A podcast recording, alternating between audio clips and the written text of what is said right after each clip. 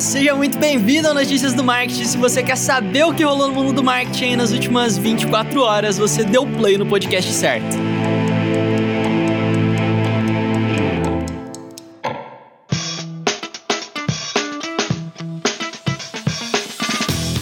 E seja muito bem-vindo a essa quarta-feira com muitas novidades do Martin Digital. Sem mais delongas, manda primeiro, Vini. Tô curioso para saber as novidades de hoje, cara.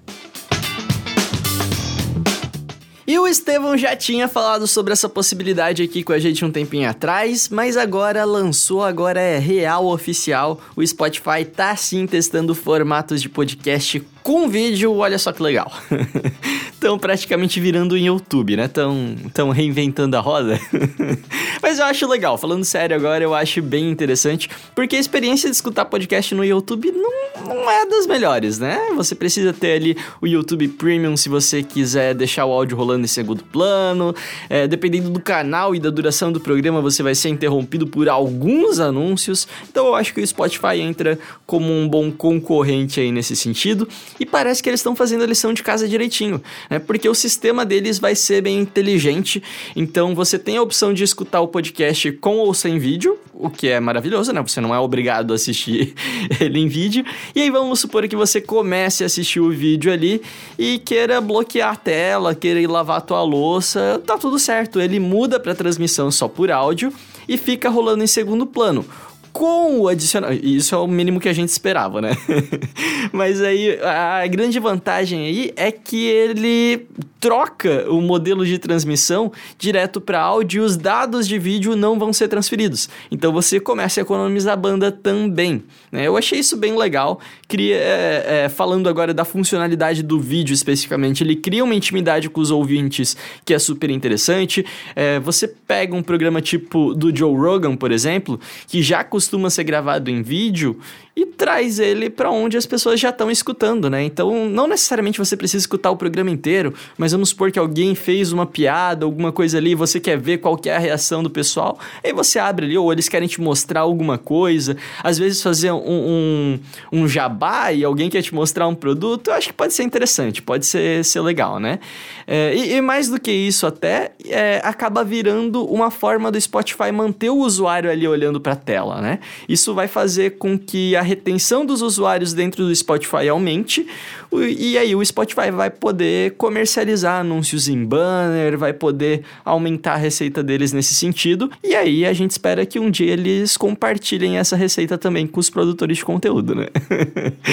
Por enquanto o Spotify tá testando essa funcionalidade com alguns podcasters específicos, tem aí o The Morning Toast, que eu acho que é o mais famoso deles, é todos gringos por enquanto, mas em breve deve ser liberado aí para todo mundo. Eu particularmente achei essa opção bem legal, mas eu quero saber a tua opinião também. Conta lá pra gente no Twitter, no Instagram, arroba notícias do MKT.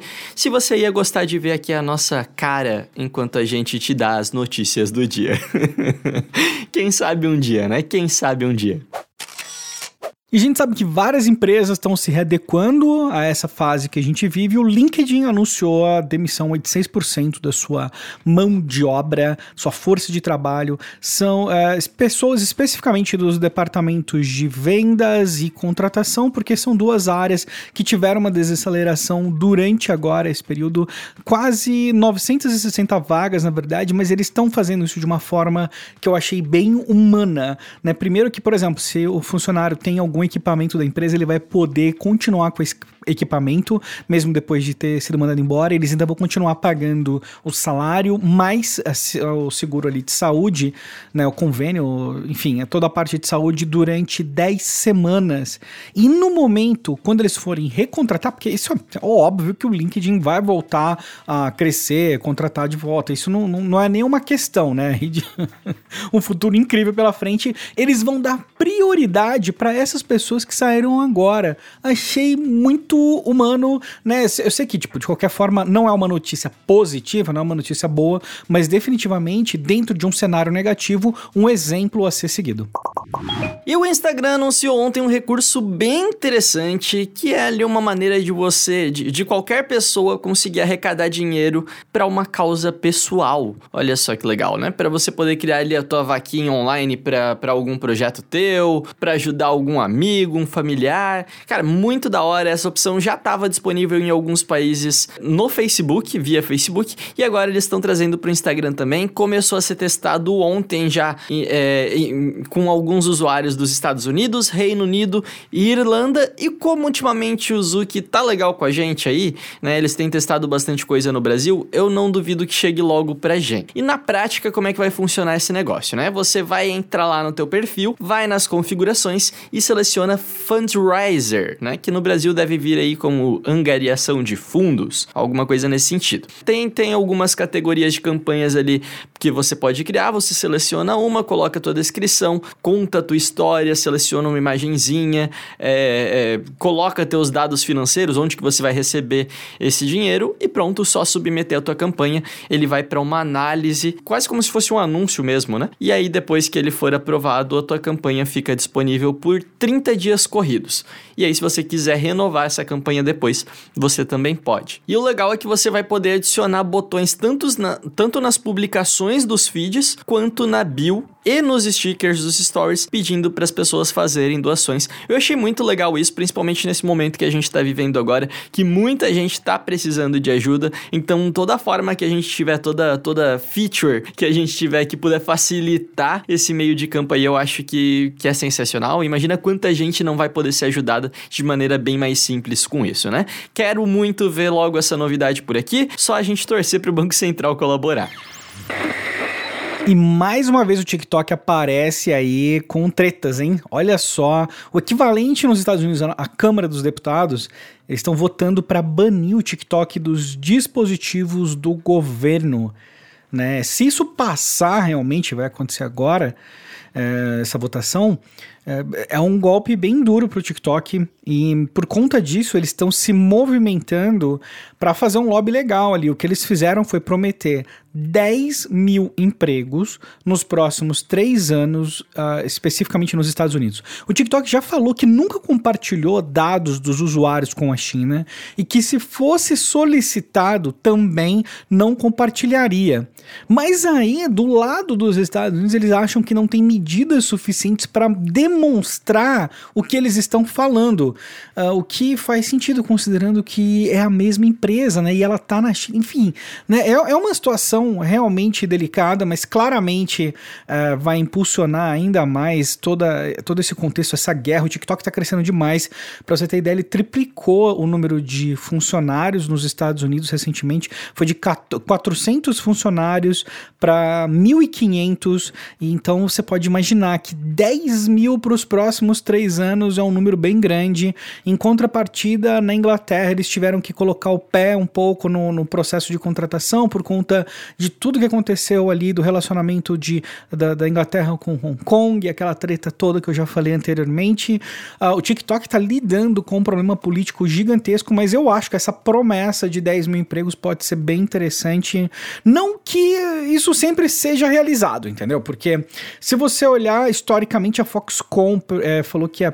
Nossa, eu não lembro a quantidade, mas a Foxconn prometeu milhares de empregos em Wisconsin e não rolou até hoje. Então, né, não é algo assim, tipo aquela cartada definitiva, falar, não, então vocês vão fazer 10 mil empregos, então beleza, vamos deixar quieto, né? Não sei, vamos acompanhar, mas infelizmente isso tá ganhando força e não sei o que vai acontecer no futuro. Vou acompanhar de perto aqui, a gente vai reportando para você, beleza? E mais uma vez a gente vai falar da Rede Globo aqui no podcast. Olha só que legal. né, um tempinho atrás eu já dei a notícia de que a Globo tava lançando a plataforma deles de anúncios para centralizar tudo em um só lugar, anúncios mais baratos, mais acessíveis para os pequenos negócios. E agora a gente está vendo mais um movimento nesse sentido. A nossa ouvinte Lorena me mandou essa notícia lá no Twitter. Muito obrigado, Lorena. Essa notícia não seria possível se não fosse você, de que a Globo começou a vender mídia por impacto impacto na TV aberta. O que, que é isso, Vinícius? O que, que é mídia por impacto? Que doideira é essa, né? Vou te explicar, senta aí.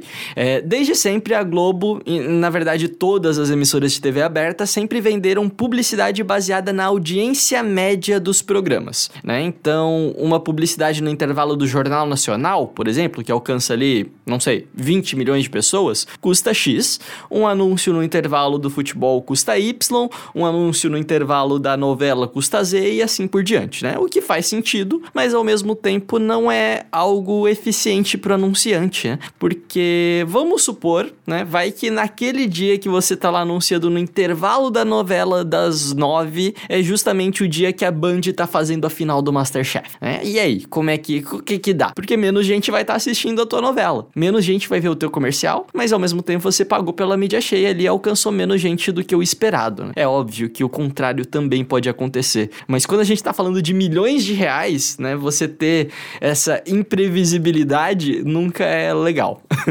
Sem contar que a gente acaba vendo só as mesmas marcas sempre nos horários de pico, porque são poucas as empresas que podem pagar por esse tipo de exposição, então acaba ali que é sempre aquela patotinha ali que tá anunciando nesse horário. É, mas parece que isso vai mudar porque a Globo vai começar a cobrar por impacto. Então você que é anunciante, você vai chegar lá e vai falar: eu quero que esse meu comercial aqui de 30 segundos ele alcance um milhão de pessoas. E aí a senhora Globo vai lá distribuindo os teus comerciais até que eles atinjam esse número. Então ele parte do objetivo final do anunciante né? E não do, do valor do programa ali. É, você não vai mais comprar um horário fechado de comercial, e sim um, uma, um, um impacto, quantas pessoas você quer impactar.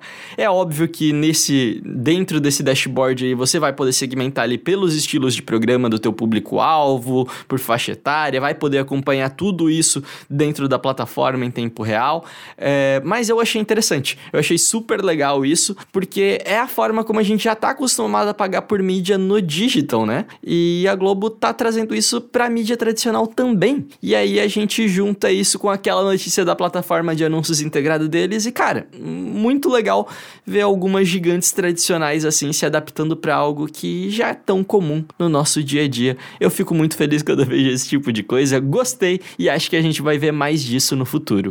Isso é uma transição para a próxima notícia. Você conhece o Apple Business Chat? Ele é um, uma espécie de WhatsApp Business, né? mas da Apple feito para o iOS.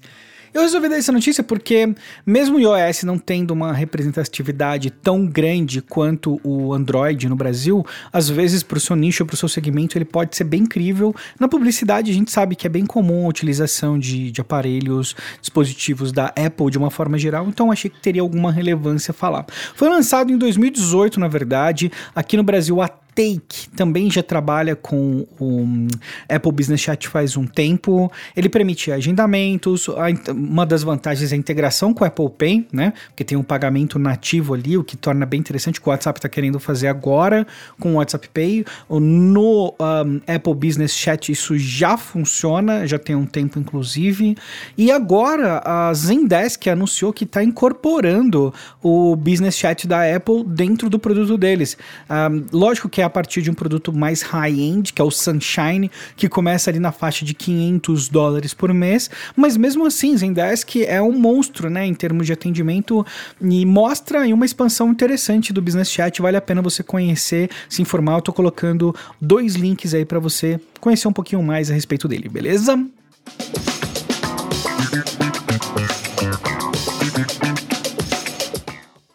Quarta-feira, dia 22 de julho, episódio 43, entregue com sucesso. Cara, e muita gente veio me chamar no direct ontem dizendo que pegou aí a referência do episódio 42 do Guia do Mochileiro das Galáxias. Cara, muito bom, muito bom. É, eu tenho cada vez mais certeza de que a gente tem a audiência certa nesse podcast. Mas é isso aí então, gente. Espero que vocês tenham curtido o episódio de hoje também. Eu vou ficando por aqui. A gente se vê amanhã com mais episódio novinho em folha. Até mais e obrigado pelos peixes. Este podcast foi uma produção de Estevão Soares e Vinícius Gambetta, distribuído por Agência de Bolsa e SMXP.